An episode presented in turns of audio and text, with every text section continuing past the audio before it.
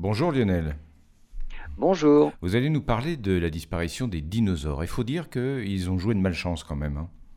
Ils n'ont pas vraiment été aidés non plus. hein. La Ouais. disparition des dinosaures, elle a été provoquée par la chute d'un astéroïde de 10 km de diamètre du côté du Mexique. Cet impact a déjà provoqué un méga tsunami. Ce que les chercheurs viennent de mettre en évidence, c'est que ce choc a aussi été suivi de tremblements de terre.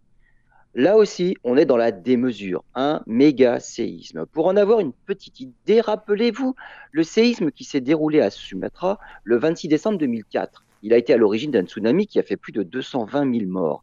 Un séisme de magnitude 9,1.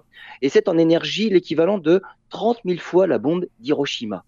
Dans le cas du séisme qui a fait suite à l'impact de l'astéroïde, on parle d'une toute autre échelle, puisqu'il est estimé être 50 000 fois plus puissant que celui de Sumatra. Et les chercheurs pensent que le séisme et les répliques se sont prolongés sur des semaines et même peut-être des mois.